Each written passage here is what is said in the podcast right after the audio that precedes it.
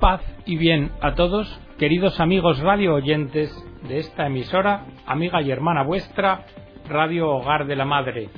Bienvenidos a una nueva edición del programa El Galeón.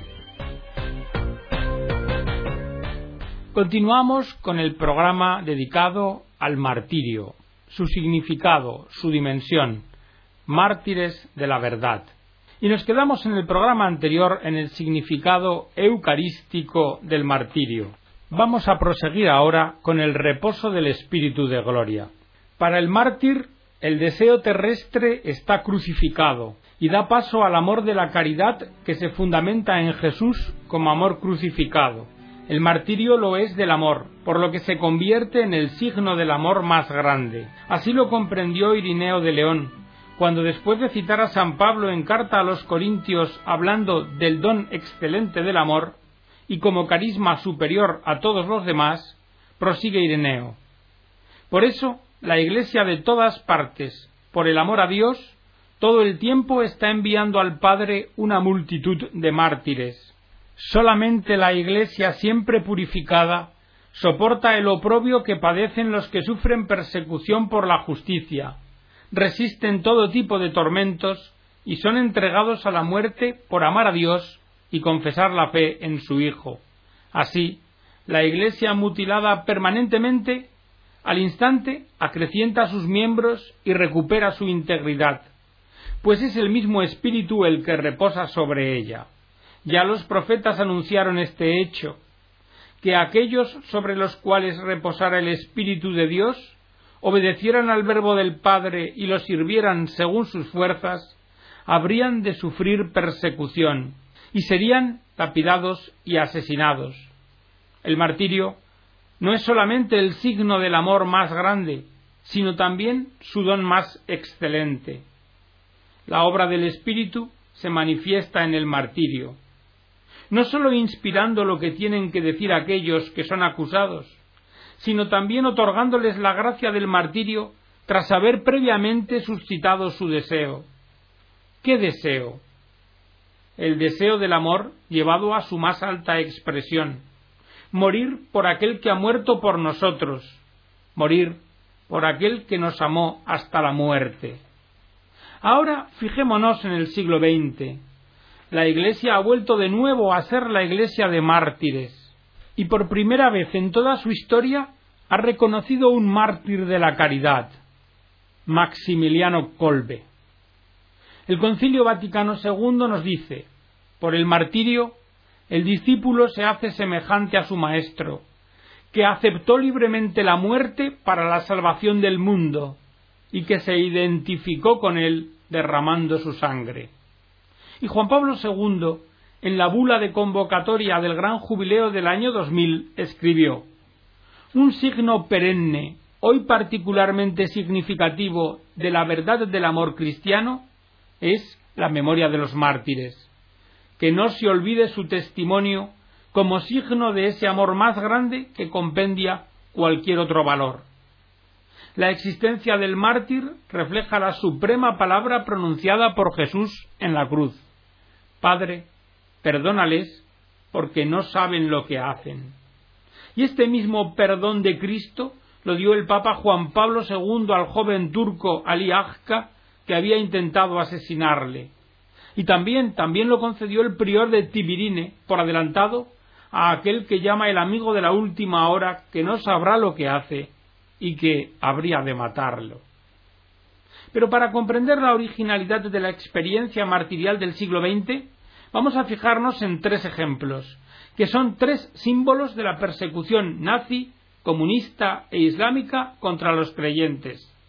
El archipiélago Gulag, el campo de concentración de Auschwitz y el Atlas argelino. El archipiélago Gulag tiene que ver su denuncia con la existencia de Alexander Solzhenitsyn, Alexander nació en 1918 en el pueblo de Kislovodsk, al sur de su país.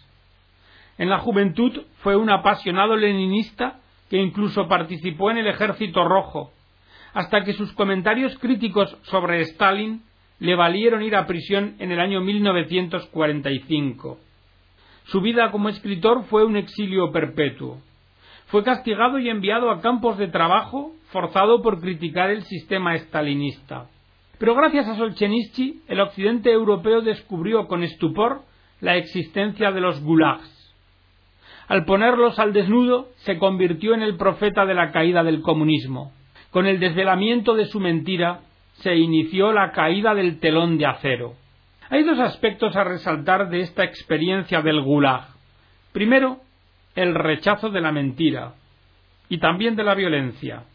Y segundo, el de la comunión fraterna entre los cristianos. Todo arrancó de un determinado día, un día en el que Alexander en lo profundo de Siberia decidió ya no mentir más, tal como contaría posteriormente en su libro clandestino Voces bajo las ruinas. Basta de mentir, escribe, basta de tomar parte en la mentira, no hay que apoyar la mentira, no hay que mentir, o sea, no hay que decir lo que uno no piensa. Esta resolución es una decisión, la de Alexander, que tendrá consecuencias incalculables. La única forma de romper con el círculo de la mentira y la violencia es decir la verdad, y de esta forma desarmarse a sí mismo. Como dirá el padre Cristian de Chergé, sólo la verdad os hará libres, tomando a Juan. De lo contrario, no sería una libertad verdadera. Frases de Solzhenitsyn son No olvidemos que la violencia no existe ni puede existir por sí sola. Infaliblemente está entrelazada con la mentira. Unen a ambas los lazos familiares y más profundamente naturales. La violencia tan solo puede encubrirse con la mentira, con nada más, y el único sostén que tiene la mentira es la violencia. Todo aquel que una sola vez ha proclamado como método la violencia, inexorablemente deberá elegir como principio y camino la mentira. Y en un artículo publicado en el año 74 titulado Rechacemos la mentira escribía No cada día ni en cada hombro posa la violencia su pesada zarpa, porque sólo exige de nosotros sumisión a la mentira. Y aquí yace precisamente la clave que despreciamos, la más sencilla, la más asequible para nuestra liberación, la no participación personal en la mentira. Cuando las gentes se apartan de la mentira, ésta sencillamente se desvanece, deja de existir. También sobre la mentira habló Monseñor Mechislav Reinis, obispo mártir de Lituania, que dirá lo mismo que Solchenichi. Benditos sean quienes no se arrodillen ante la mentira, porque poseerán la vida eterna.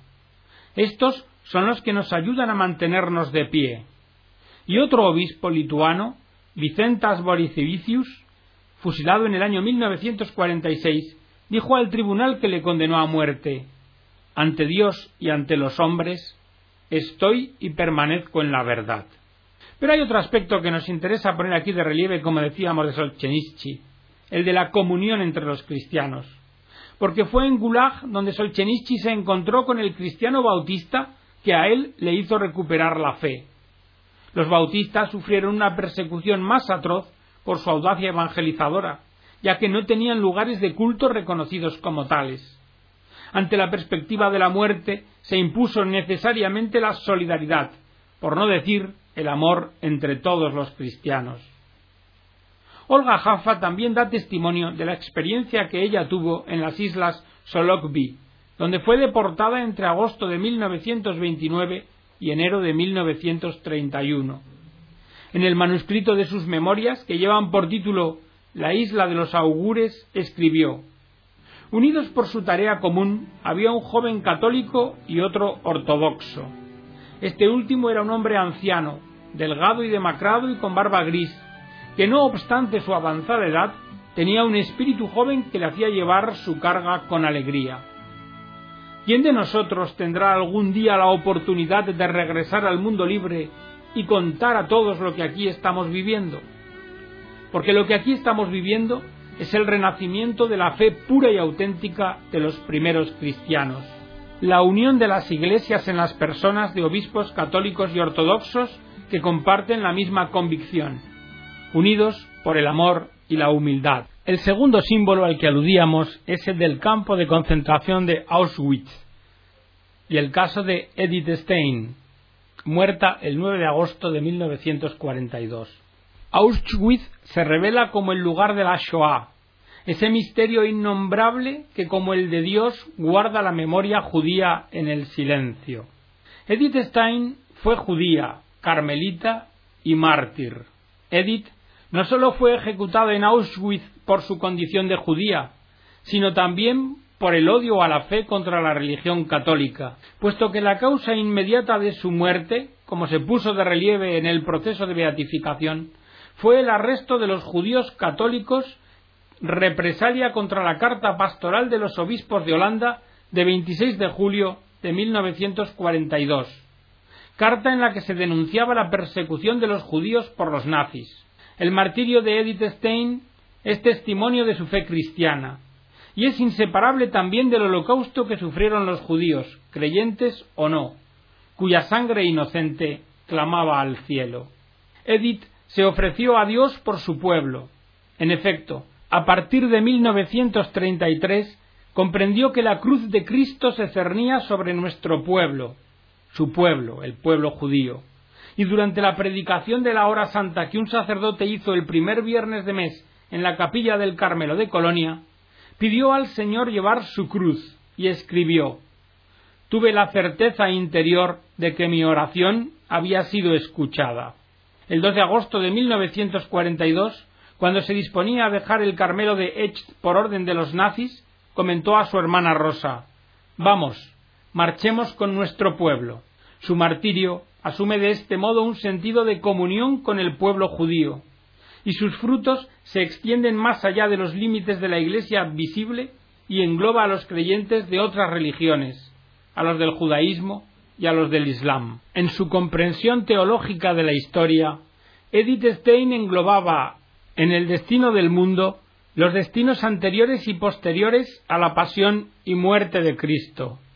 Así, en una nota breve a la priora del convento de Ech, el 26 de marzo de 1939, Domingo de Pasión, escribía Por favor, permítame vuestra reverencia que me ofrezca al corazón de Jesús como víctima expiatoria por la verdadera paz, para que se derrumbe el dominio del anticristo, a ser posible sin una nueva guerra mundial, y para que pueda establecerse un nuevo orden en el mundo.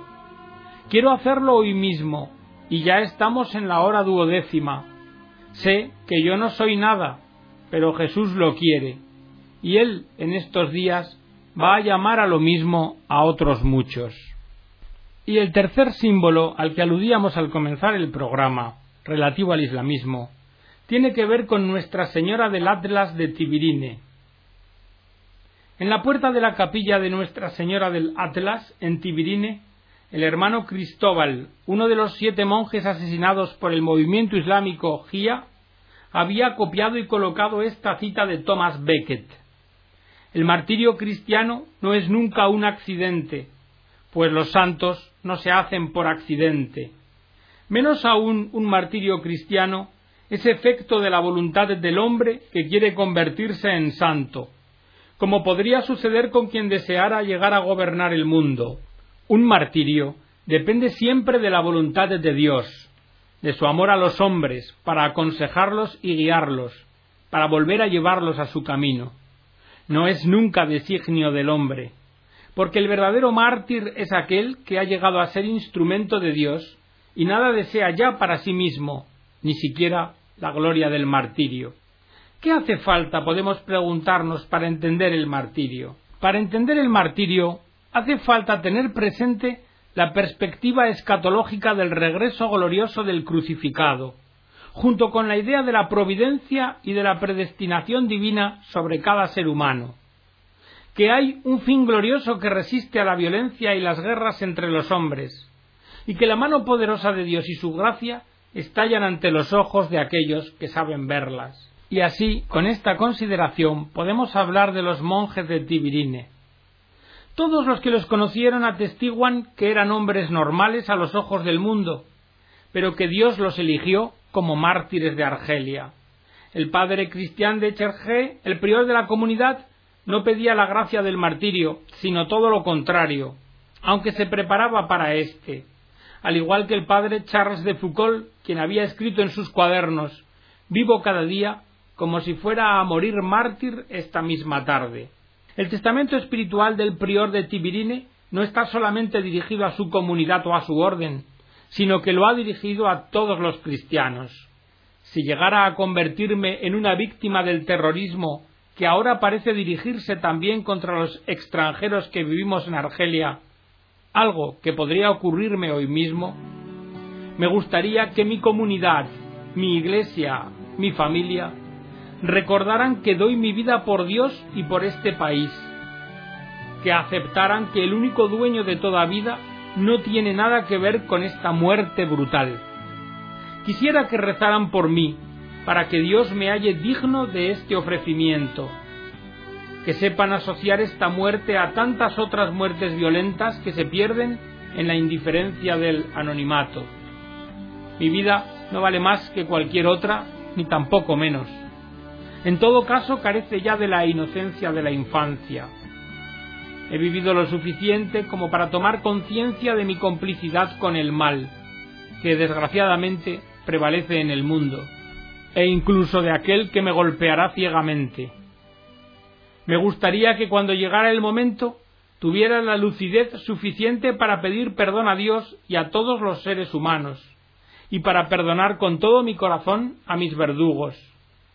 Yo no puedo desear esta muerte. Me parece importante decir que no sé cómo podría alegrarme de que este pueblo al que tanto amo sea acusado indiscriminadamente de asesinato. Resulta demasiado caro pagar lo que tal vez se llamará la gracia del martirio provocada por un argelino, quien quiera que sea, sobre todo si dice que actúa por fidelidad a lo que él llama el Islam. Vemos aquí en estas líneas que el martirio es la expresión de la unión perfecta con Cristo. Para Cristian de Chergé es la expresión de la comunión con la Iglesia y el país por quien da su vida, de donde surgirá su verdugo desconocido. Y prosigue con el testamento. Desearía, si Dios así me lo concede, poder hundir mi mirada en la del Padre para contemplar a sus hijos del Islam tal como Él los ve, iluminados con la gloria de Cristo, fruto de su pasión, investidos con el don del Espíritu, cuya alegría secreta será siempre establecer la comunión y restablecer la semejanza a través de las diferencias. Doy gracias a Dios por esta vida que se pierde, tan mía como de ellos, que Dios parece haberla querido totalmente para conseguir esta alegría, y no obstante todos los obstáculos. En esta acción de gracias con la que expreso la totalidad de mi vida, os incluyo a vosotros, a los amigos de ayer y de hoy, y a vosotros amigos míos de aquí, a los amigos de parte de mi madre y de mi padre, de mis hermanos y hermanas, y a los amigos de sus amigos, el céntuplo que nos prometió. Y a ti también, amigo del último momento, que no sabrás lo que harás. Sí, por ti también quiero dar gracias y proclamar a Dios, pensando en ti. Que Dios, nuestro Padre común, nos conceda encontrarnos en el paraíso como el ladrón bueno. Amén. Inch Alá. El 27 de marzo de 1996, el GIA decapitó a los siete monjes en la región del Atlas después de tres meses de secuestro. Este deseo expresado de encontrarse de nuevo en el paraíso es el mismo que el canciller Tomás Moro expresó a sus jueces antes de ser decapitado el 6 de julio de 1536, al igual que el joven jesuita Pablo Miki al rezar por sus verdugos desde lo alto de la cruz donde fue ejecutado cerca de Nagasaki, o María Goretti, mártir de la castidad a sus doce años de edad, que perdonaba a su asesino con estas palabras. Le perdono por amor a Jesús y deseo que venga conmigo al paraíso. Con el recuerdo de los mártires del siglo XX aparece otra dimensión del martirio, la del ecumenismo entre los cristianos, ortodoxos, católicos, protestantes, víctimas de las ideologías, y también la de la comunión que vincula a la Iglesia con otras confesiones no cristianas, como el judaísmo y el islam, tal como lo expresa el Concilio Vaticano II en Nostra Etate. El martirio es un sacrificio de eterna belleza. Pablo VI, en su homilía sobre los mártires de Corea, en 1968, hizo un elogio a la belleza del martirio y pronunció El mártir escribe su fe con su sangre. Con su sacrificio proclama que la verdad que posee y por la que se deja matar tiene más valor que su vida temporal, porque la fe es su nueva vida sobrenatural, en el presente y para la eternidad. El mártir es quien expresa de forma más elocuente la verdad que Cristo nos ha traído. Él es quien manifiesta con su sacrificio el amor sin medida. La grandeza espiritual del martirio es tan enorme que se transforma en belleza, produciendo en quien la comprende un efecto que para nosotros resulta casi incomprensible, el deseo del martirio. Y Juan Pablo II había subrayado esta dimensión ecuménica de los que han dado testimonio de Cristo hasta morir en los campos de exterminio en tercio milenio adveniente, al decir, las persecuciones de creyentes, sacerdotes, religiosos y laicos han supuesto una gran siembra de mártires en varias partes del mundo. El testimonio ofrecido a Cristo hasta el derramamiento de la sangre se ha hecho patrimonio común de católicos, ortodoxos, anglicanos y protestantes. La comunión de los santos habla con una voz más fuerte que los elementos de división. Y en su homilía del 7 de mayo de 2000 en el Coliseo dijo, el ecumenismo más convincente es el que llevan a cabo los mártires y los testigos de la fe. Este indica a los cristianos del siglo XXI cuál es el camino hacia la unidad. Y con esta exposición regresamos al principio, a la dimensión martirial de la Iglesia. La dimensión martirial es parte esencial del misterio de la Iglesia, al igual que su dimensión misionera o contemplativa. La Iglesia, como esposa de Cristo, asociada a la obra de su redención, será siempre mártir hasta el fin de los tiempos. Como señaló Karl Rahner, la muerte del mártir es la muerte cristiana entendida en su plenitud. Por ello, el martirio pertenece a la esencia de la Iglesia. Siempre habrá mártires en la Iglesia, y lo contrario es imposible. La Iglesia no puede contentarse con vivir el testimonio de Cristo crucificado, sino que debe también manifestarlo. Es necesario que la crucifixión de la Iglesia se manifieste visiblemente hasta el final. Y esta misma idea es la que tiene von Baltasar en Cordula. El estado de persecución es el estado normal de la Iglesia en este mundo, y el martirio cristiano es la situación normal en la que se confiesa la fe. Y es que, como ya enseñó Tertuliano en el siglo II, los cristianos nos hacemos más numerosos cuanto más cosechados somos. La sangre de los cristianos es semilla, es semilla de cristianos. Y hasta aquí, queridos amigos, esta edición del programa de hoy El Galeón en la que hemos terminado estos dos programas dedicados a la dimensión martirial de la Iglesia. Esperando que hayan servido para vuestra edificación, que Dios os bendiga a todos.